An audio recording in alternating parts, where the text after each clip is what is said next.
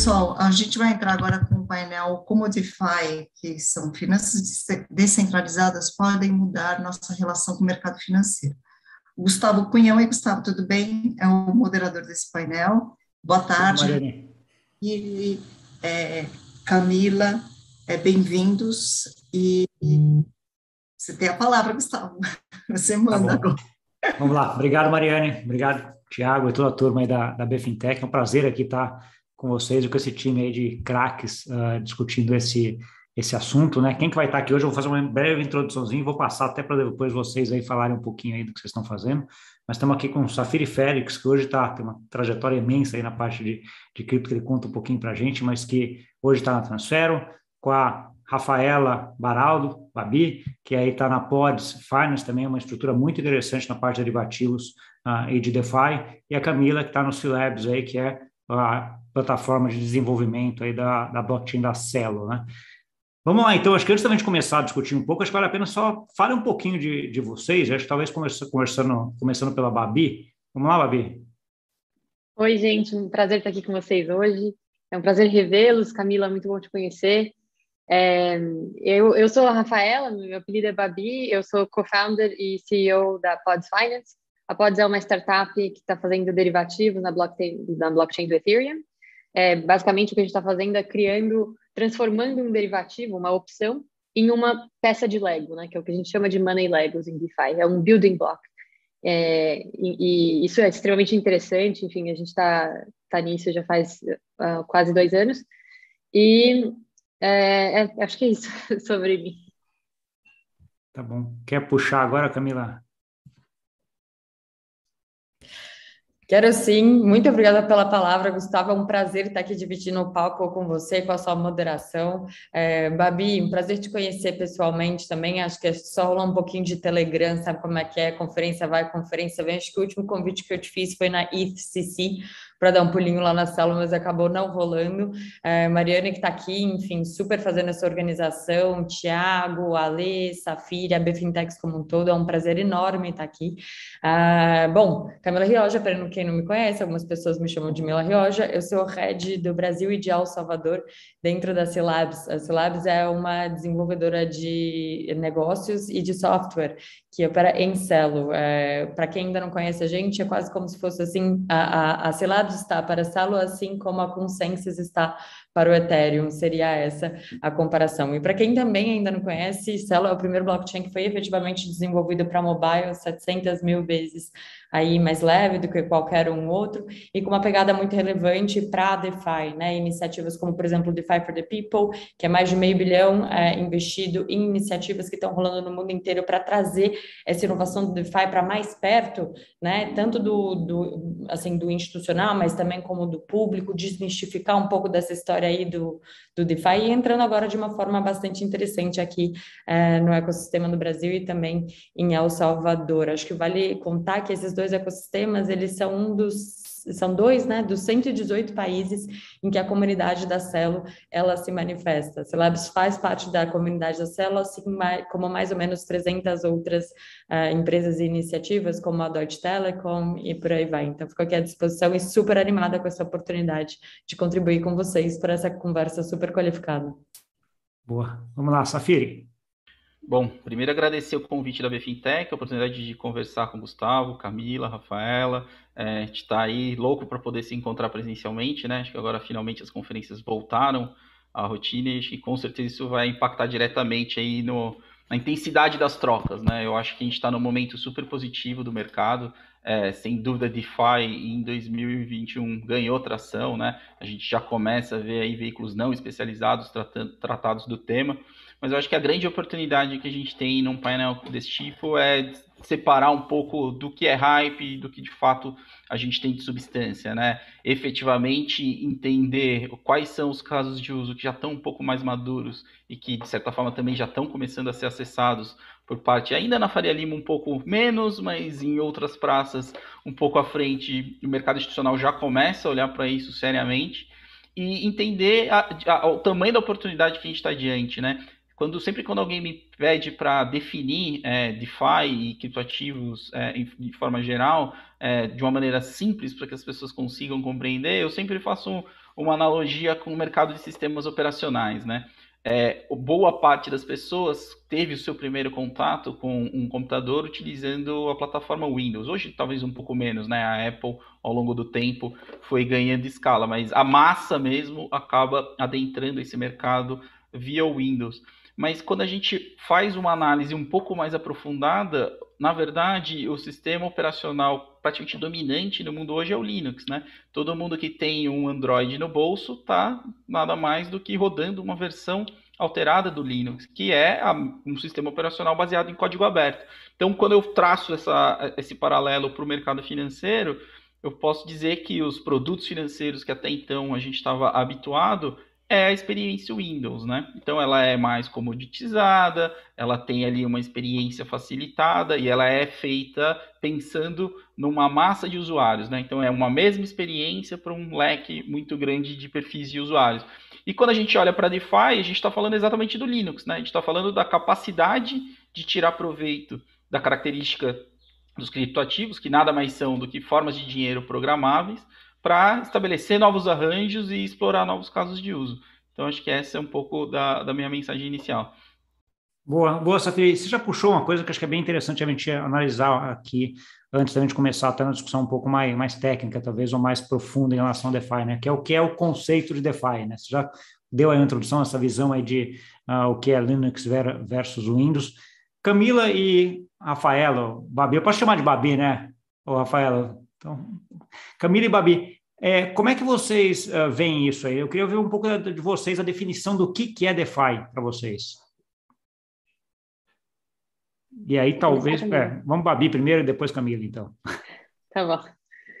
É, bom, gente, para mim, DeFi é, é, basicamente uma, uma nova forma de, de pensar e de programar o sistema financeiro. Então, hoje em dia, o que a gente consegue fazer com DeFi é olhar para cada um dos dos pedacinhos dele, então uma stablecoin, uma exchange, é, um, um, mercado de, de, empréstimos, enfim, um mercado de derivativos, a gente consegue olhar para cada um deles como se eles fossem uma, uma, uma pecinha de Lego.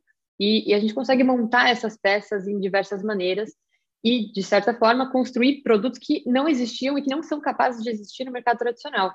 Então, a gente está mexendo aqui com uma tecnologia que ela é diferente da tecnologia de, de mercado tradicional, desde o seu dia número um, do dia zero. Ela já nasceu muito diferente. E por ter nascido de uma forma tão diferente, ela possibilita também coisas muito diferentes.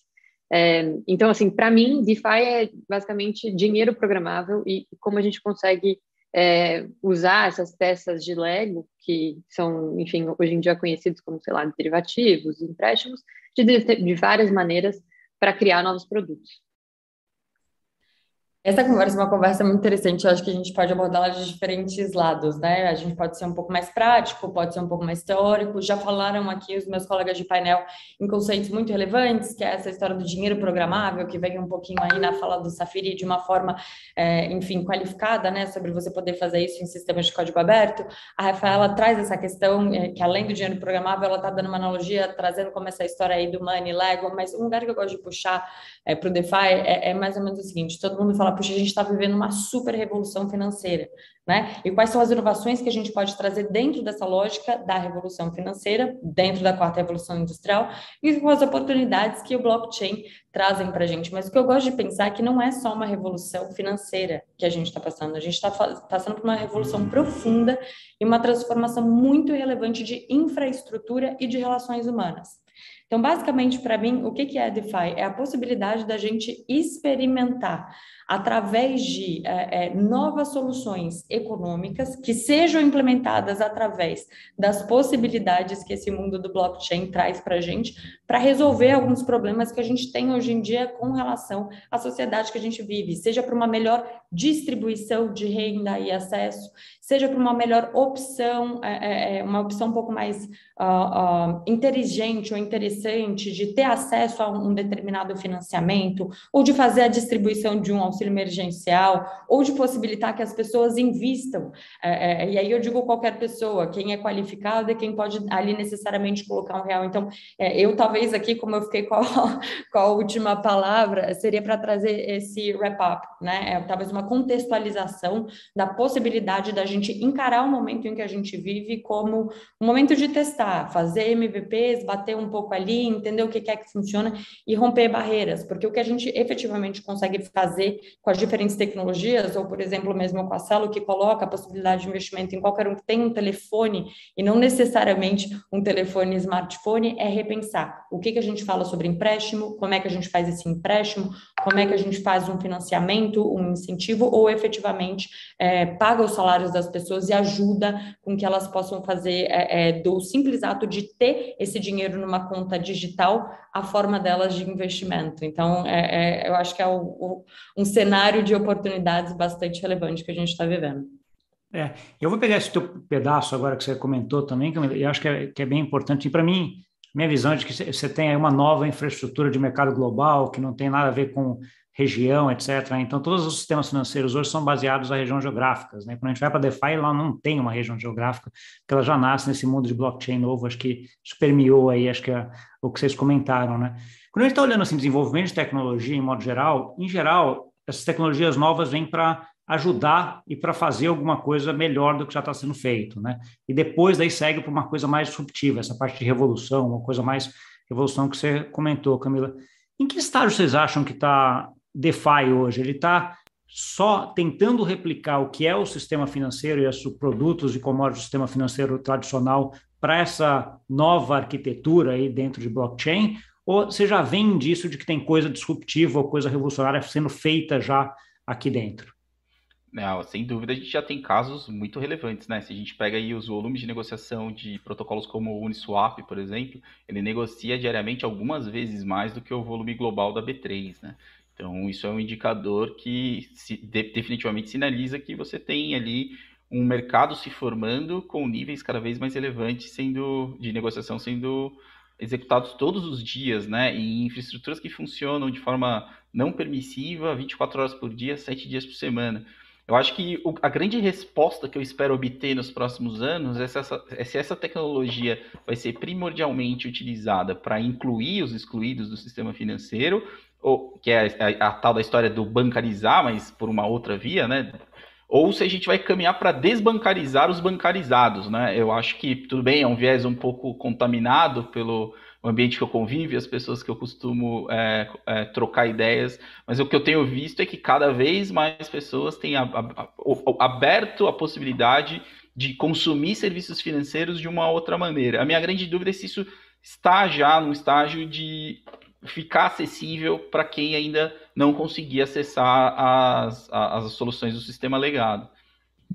É, e aí eu posso só, só, comentar um pouco, depois eu passo para Camila e Rafael. Aliás, vamos fazer aqui, nós estamos falando sobre economia distribuída, então assim, fiquem à vontade, não fiquem eu, eu, eu precisando fazer, passar a bola, então assim, interrompam e a, começam a falar aí na medida, mas ah, eu acho que quando a gente fala assim dessa nova economia, dessa nova estrutura, até a palavra desbancarizada é uma coisa que é, que é estranha comentar, né? Porque assim já associa a banco, né? Que na verdade hoje você não precisa. E o que eu vejo, Safira, é muita gente entrando já nesse mercado e essa pessoa, esse pessoal mais novo já indo não para banco, já vai para uma estrutura assim, né? Então, um pouco do que você está falando, daqui a pouco cara nem vai lembrar o que é banco daqui 20 anos, banco como a gente conhece hoje, né? Acho que os bancos também vão ser vão, vão mudar. Mas o meu ponto que eu queria comentar aqui em relação a, a, a DeFi é assim, a gente vê hoje o começo de DeFi, o começo das coisas, meio replicar o que está sendo feito antes. Né? Então, assim, as estruturas de DeFi ou de coisas fazendo o que os bancos fazem, empréstimo, uh, derivativos, etc, etc, etc, que é isso que eu vejo, mas ao mesmo tempo a gente sabe que a tecnologia e a stablecoins e uh, sei lá, atomic swaps e toda essa tecnologia que é possível no blockchain, que no mercado financeiro tradicional é muito complexo de ser feito ou não é feito, tem esse potencial né? Mas isso já está começando ou ainda a gente está na fase de replicar o que tem no mercado financeiro tradicional?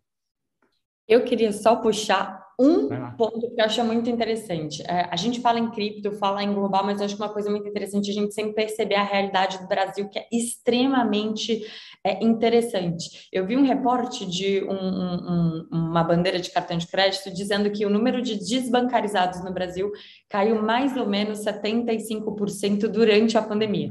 Então, olha esse cenário, né? Se esse pessoal não é mais desbancarizado, a partir de qual instrumento eles têm acesso ao sistema financeiro?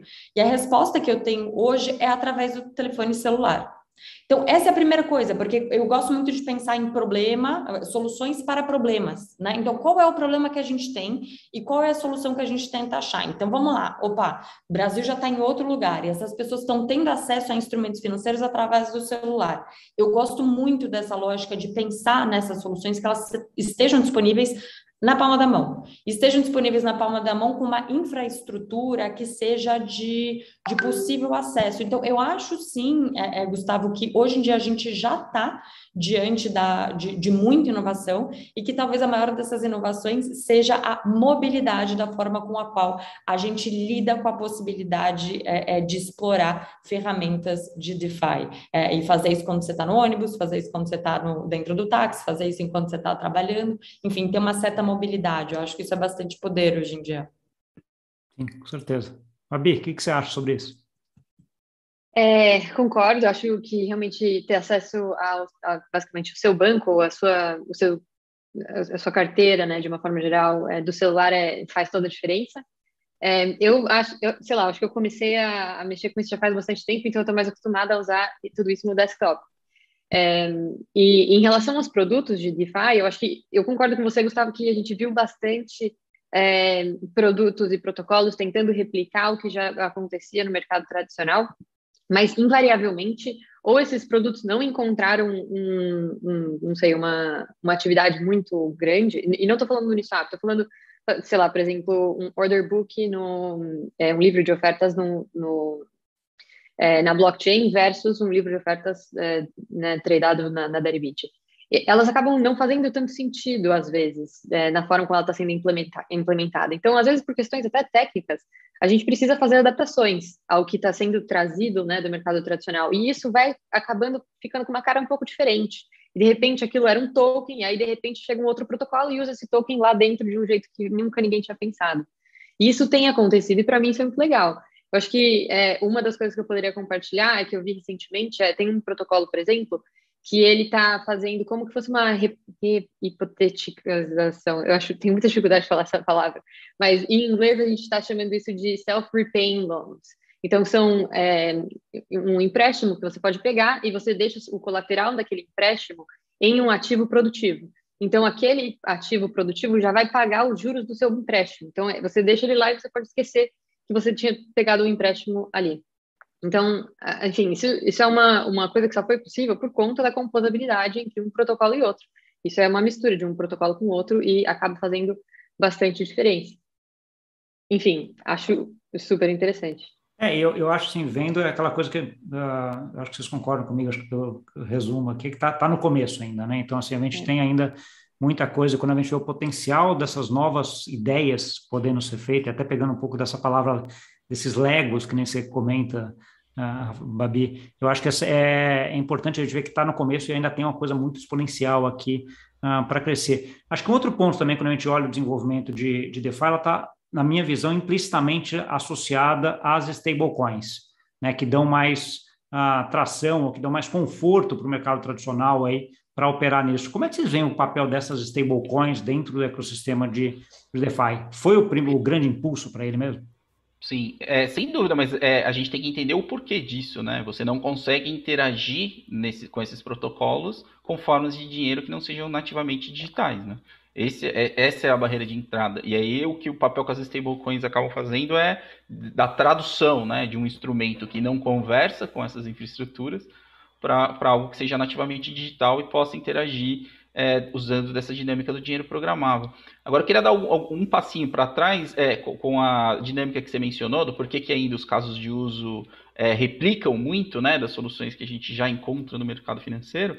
Eu, é, é, é, muito importante a gente fazer um paralelo com a própria internet, né? Qual foi a primeira grande aplicação da internet? O e-mail, que nada mais fazia do que replicar a experiência da carta, né? E aí depois a gente teve os primeiros sites de busca, que nada mais eram do que a experiência digital do classificado, né? Do buscador. Então eu acho que a gente está nesse estágio, né? A gente está vendo aí os primeiros blocos base, construindo a infraestrutura para que arranjos mais sofisticados, como que a Rafaela mencionou, possam cada vez mais se tornarem consistentes. Então, acho que é um caminho, é uma jornada, mas me parece que não tem muito, muita volta, né? Eu acho que os incumbentes que passarem a olhar para a potencialidade dessa infraestrutura com seriedade e também com visão estratégica vão poder fazer essa transição de maneira menos dolorosa do que aqueles que eventualmente insistirem em construir coisas essencialmente centralizadas e sem esse nível de comunicação com esse no... toda essa nova estrutura que está sendo criada. Essa fala ela tem muita substância em diversos níveis, assim. Eu vou tentar não me alongar, mas é porque olha só que interessante o, o, o que, que Sapiri trouxe. Ele falou o seguinte: olha, a gente tem que resolver os problemas que existem. Existem instrumentos que funcionam muito bem, então você não precisa reinventar a roda. Agora, se existe um sistema operacional, uma lógica um pouco mais célere que traz benefícios para você fazer. Desculpa, minha cachorra adora participar em todas as palestras que eu faço. Não garanto que essa vai ser a primeira intervenção, tá? É, mas enfim. Uh, então, tem essa primeira parte, que é assim: opa, o que, que não está funcionando? É o instrumento ou é a ferramenta do instrumento? Pô, a ferramenta do instrumento está né, século passado, então vamos otimizar? Pô, primeiro ponto. E aí, a partir disso, tentando juntar essas três falas, é temos uma infraestrutura nova, Web 3.0, que traz uma série de benefícios, benefícios de privacidade, benefícios de segurança, etc. e tal, não é esse o tema da palestra. A gente tem hoje em dia a possibilidade de testar novos modelos mais arrojados de pensar em financiamento, que é o que a Rafaela trouxe. E o que, que eu acho que tem no meio de toda essa conversa, que é o ponto do Gustavo, que é o seguinte: por que uma stable, por que um, stablecoin, né? Porque efetivamente o que, que você quer dar? Liquidez. Você quer que em um momento você, essa pessoa, esse indivíduo esteja, enfim, se beneficiando de, por exemplo, emprestar é, é, um, uma espécie de colateral para alguém desenvolver um projeto e também possa ali de repente usar essa mesma ferramenta para comprar um pão, para pagar a conta de luz, e isso tudo de uma forma muito, é, enfim, eu acho que linear e tranquila. Eu, eu vou encerrar por aqui, porque eu acho que a Mia disse que já deu meu horário, mas acho que essa era a contribuição agora. Tá bom. Fabi, alguma coisa a falar aí sobre o papel das stablecoins no, no ambiente de DeFi? Eu acho que foi extremamente importante, é, historicamente, olhando quando o DeFi estava começando. Então, eu sinto que é, Maker ali trouxe um, um, modelo, não só do protocolo, no desenvolvimento do próprio protocolo, que foi muito interessante e outros protocolos seguiram é, bastante, observando o que eles tinham feito, mas a, a, simplesmente a existência da stablecoin ali, que podia ser usada em, em outros protocolos, fez bastante sentido. Acho que também pelo ponto de vista, não sei, mais, mais humano, mais simples de entender, de entender qual é o tamanho daquele empréstimo que você está pegando, qual é o tamanho da sua dívida, enfim, quanto você está pagando de juros. Acho que tudo isso faz diferença, é, especialmente porque não é, não é todo mundo que, que é assim, um super trader, que consegue entender todas essas diferentes exposições entre moedas, números extremamente quebrados e fracionados. Então, quando você traz a stablecoin, você traz tra como se você estivesse humanizando, vai, um pouco de, de todo esse, esse arcabouço que estava sendo construído ali. E aí isso, na minha opinião, desbloqueou a criatividade de muita gente. Uma coisa interessante, só para é, agora que minha dona me deixou falar, pensa um pouco também nessa história. Olha, tem uma coisa super interessante que eu acho que, que são esses pools que hoje em dia você pode é, emprestar dinheiro e sem uma chance de perda, que eles falam é, o no loss uh, uh, lotteries, eu acho que esse é um dos nomes que eles utilizam. Olha só que interessante. Você vai lá fazer uma, uma espécie né, de, de fezinha, e, e, mas na verdade o que você está fazendo é provendo colateral, né? É, enfim, então eu, eu acho que existem, e eu, eu acho que o poder da comunidade hoje em dia ele é muito grande, com a acessibilidade dessas novas ferramentas e possibilidades para a comunidade de desenvolvedores, eu acho que aquela história meio que da lógica startup de errar rápido, testar, errar rápido, iterar, ela é muito possível. E eu não vejo como isso não trazer benefícios sistêmicos, inclusive para os players institucionais, né? Que tem uma quantidade ali de provas de conceito que ocorrem dentro da comunidade de forma aberta, com possibilidade de interação, e todo mundo ali um pouco, né, que acompanhando a história. Eu, particularmente, sou fã de projeto de comunidade. É, deixa eu pegar até um pouco de, desse teu gancho que gente está falando. Quando a gente ouve DeFi, aí você tem muito aquilo que a gente comenta, que é um teste em produção né, envolvendo uh, dinheiro, né, envolvendo investimentos, envolvendo empréstimo, envolvendo, uh, de alguma forma, uh, um dinheiro, como a gente entender ele aí. Né? Como é que vocês veem isso se desenvolvendo? Né? Porque acaba, acho que você tem duas visões aqui. A visão de que é muito bom, que é um pouco do que você comentou, né, Camila? Você tem a comunidade, o negócio vai se desenvolvendo, você erra, acerta rápido, etc. Você tem a visão também do outro lado de quem está investindo e que quer um pouco mais de segurança nisso daqui, né? Como é que vocês veem esse desenvolvimento? Eu acho que o risco você controla no tamanho do lote, né? Então, obviamente, você não deve colocar suas economias da vida num protocolo de yield farming achando que você criou ali um fluxo perpétuo de geração de renda, né? Óbvio que isso pode acontecer, é, é o cenário pre, pre, não previsto, né, mas esperado, Possível, mas você é. tem que estar sempre pre, é, preparado para alguma eventualidade. É, eu acho que a gente deu um salto na qualidade disso, e aí eu acho que é muito pela lógica do desenvolvimento, né? A gente está falando de projetos de código aberto, então, invariavelmente, os projetos que virão vão coletar os aprendizados dos que erraram lá, atrás, né? A comunidade, as comunidades, como um todo, acabam incorporando os erros, e eu acho que em, em, em, algum momento aí a gente deve ter um padrão de qualidade na construção dos contratos e nos dispositivos de segurança, etc., que vão permitir que de fato a gente consiga é, disseminar isso para fora da bolha, né? Hoje eu acho que ainda é um fenômeno muito de nicho para quem está envolvido no mercado de cripto, com os institucionais ainda olhando com alguma distância, eventualmente pingando ali alguma exposição para começar a se inteirar de como gerenciar risco, principalmente nessas atividades. Mas eu sou muito otimista exatamente por, por essa lógica, né? O fato de você construir isso de maneira colaborativa. É, falando pelo ponto de vista do, do, né, do protocolo, da, do desenvolvimento do protocolo em si, continua sendo muito difícil, né, você conseguir fazer um, um protocolo que seja completamente livre de risco. Acho que hoje em dia a gente ainda está longe disso, como comunidade também, apesar de aprender com vários erros, sobe também um, um, outro tipo de risco, que é conforme a composabilidade entre os protocolos vai crescendo e, e eles vão ficando uma vez mais conectados com o outro, novas possibilidades de é, o que a gente chama de exploit, que é como se fosse um, é, uma, coisa, uma jogada de mestre assim, em cima de um protocolo para de alguma forma tirar valor dele, é, elas aparecem de maneiras que antes não, não, não podiam ser previstas. É, e, enfim, é, pode acontecer, pode ser uma, uma causalidade que aconteceu e, e, enfim, a gente ainda, como comunidade, estamos aprendendo com isso. Mas eu concordo com isso que, que o, o, o Safir falou que assim a gente está aprendendo como comunidade, entendendo melhores práticas e, e tudo mais. E existe uma parte importante de testar, então né, a gente faz um, um período de teste intenso, testa todos os cenários possíveis, mas chega um momento que você precisa testar em produção, que a gente fala, né? E nesse momento a melhor coisa que a gente pode fazer como protocolo é deixar bem claro para todos os usuários que, olha, não coloque aqui é, fundos que você não está disposto a perder. E a gente realmente espera que, que eles estejam levando isso é, junto com, com a decisão deles de quanto eles vão colocar. Boa. Quando a gente está olhando então agora um pouco desse desenvolvimento de DeFi, ele começa lá bem concentrado na rede Ethereum, né? Então assim, todas as plataformas começaram na rede Ethereum.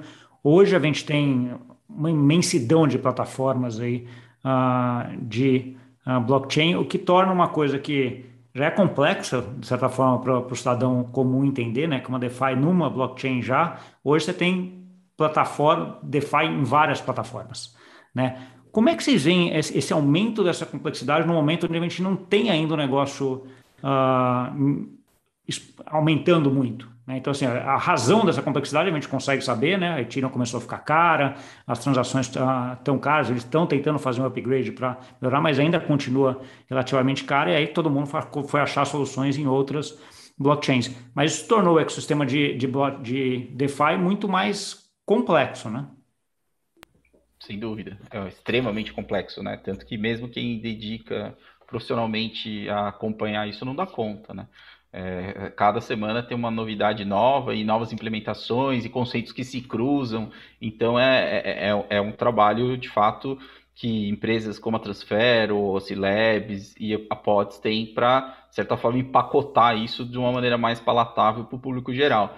É, eu acho que é um processo, não vejo isso revertendo no curto prazo, mas ao mesmo tempo eu consigo ver o upside disso, né? Que é você ter um leque maior de opções para que você possa testar arranjos que eventualmente não funcionariam bem numa plataforma que em outra em outra encaixa, né? Então será que o tipo de solução que você está fazendo precisa ter um nível de descentralização muito alto? Ou, eventualmente, protocolos que oferecem um número suficientemente razoável de nós, validadores, já poderiam atender a sua necessidade, né? Eu acho que dentro dessa lógica, o próprio fenômeno da Binance Smart Chain justifica isso, né?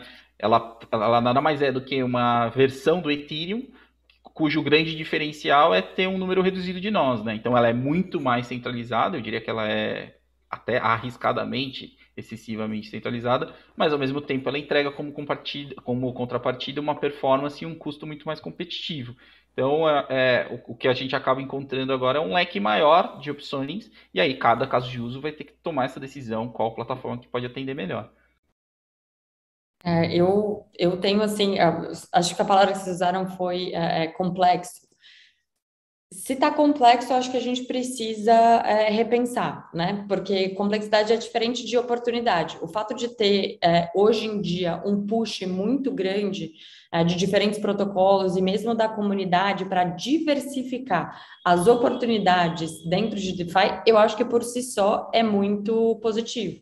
Agora, existe hoje em dia é, né, uma certa vanguarda em trazer as soluções de DeFi com maior acessibilidade para o usuário final. Então, isso eu diria que é uma tendência, essa desmistificação e a possibilidade de você fazer isso, né, seja a nível como um play institucional ou um play diretamente de comunidade através de ferramentas que sejam acessíveis e de forma simples à comunidade são, eu acho que são uma tendência.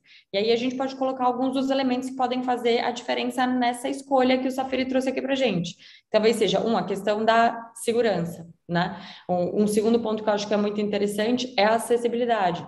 A terceira coisa de, o, o terceiro ponto eu acho que é realmente o, o caso de uso né? Como é que você, qual é o objeto, qual é o, o, o fim, quem é o cliente específico e o que, que você quer alcançar. Então, eu, na verdade, acho que complexidade, é, o nível da complexidade, acho que ele vai cair ao, ao, longo do tempo, exatamente por conta da, da competição, né? Que as pessoas vão tender a migrar para o que for mais, enfim, tiver menos fricção, tanto do ponto de vista de desenvolvimento quanto do ponto de vista de usabilidade.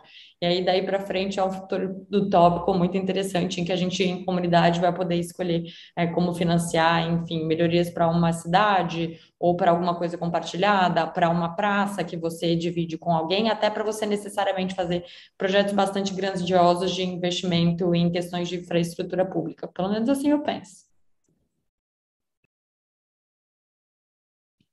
Boa. Babi, como é que você vê essa questão da interoperabilidade aí, desse mar de blockchains que a gente tem hoje para desenvolver dentro do DeFi?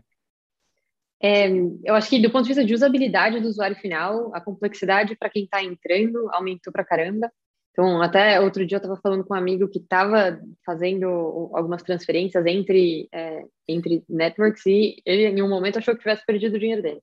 Falei, não, calma, vamos lá. Ainda está aí. É, e, é, tá, e, acho que é um caso, é o caso da gente, sei lá, eu comecei um tempão, vocês aqui também, antes era, ok, a carteira da Ethereum você resolvia, agora de repente você tem Ethereum, tem a Solana, tem Celo, tem, tem, você tem várias ali, sem contar as Layer 2 da própria Ethereum, né? Polygon, Exato. etc. Então, assim, fica uma, fica uma coisa até da, da parte de controle, você saber onde está o quê, complexo, né? Bem complexo, é. é. Eu acho que, desse ponto de vista, ainda está difícil para quem está chegando agora com com o arcabouço que a gente tem agora, com a infraestrutura que a gente tem agora. Eu acho que mais para frente vai ser interessante observar as wallets, exchanges, começando a abrir as portas para DeFi e oferecendo uma, uma experiência muito mais simples para o usuário que está vindo de um, entendeu, de um banco, que está vindo de uma fintech, que não necessariamente sabe manejar um MetaMask, sabe manejar uma browser wallet, como, como a gente tem feito, né, desde, desde o começo. Então, eu acho, eu esperaria observar esse movimento acontecendo. Eu acho que isso é uma tendência para o ano que vem. Enfim, algumas já estão fazendo isso. É, apesar de achar que tem alguns protocolos que ainda não estão prontos para receber essas pessoas, esses usuários. Enfim, a gente ainda tem bastante para evoluir, enfim, e, e para crescer. Então, eu acho que esse, esse movimento vai acontecer com, enfim, com algum ritmo, dependendo da, da instituição que estiver integrando essa, essa solução de usabilidade para os usuários. E, enfim, vai ser, no final vai ser muito, muito legal para os usuários, né, que vão poder acessar tudo isso sem passar pela, pela complexidade de ter que fazer isso sozinho com uma browser wallet. Ótimo. A gente acabou entrando por um campo aqui bem mais, mais técnico e complexo, né? Eu queria voltar agora, a gente já está chegando perto do final, deixar aí que vocês, palavra final para vocês, mas visando aquela pessoa que está começando hoje, que está começando a entender o que é DeFi e quer experimentar. Qual que seria a dica que vocês diriam? Qual é o caminho que ela deve seguir, ele ou ela deve seguir para entrar em DeFi agora? Primeiro é busque conhecimento, né? É, tente entender aí, já tem, muito material na internet disponível. É, em português a gente ainda tem uma certa carência, mas é, aos poucos é, várias iniciativas aí têm tentado suprir esse gap. Mas é importante que você faça a devida diligência, né? Entenda é, no que, qual é o protocolo que você está interagindo e quais são os riscos envolvidos. A outra é uma dica que serve também para qualquer outro tipo de investimento, né? Não existe retorno acima da média sem que ele seja acompanhado de um risco correspondente. Então é muito tentador você ir atrás de protocolos de yield farming que pagam rentabilidades bastante gordas aí quando a gente compara com as alternativas do mercado convencional, é achar que aquilo você está comprando um instrumento de renda fixa, né? Não, não é a mesma coisa. E aí, no mais, eu acho que a melhor forma de aprender é interagindo com os protocolos, né? Então, separa uma pequena quantia, faça suas primeiras transações, e aí vai aumentando o seu nível de exposição à medida que você vai ficando mais confiante e habituado com as peculiaridades desse mercado.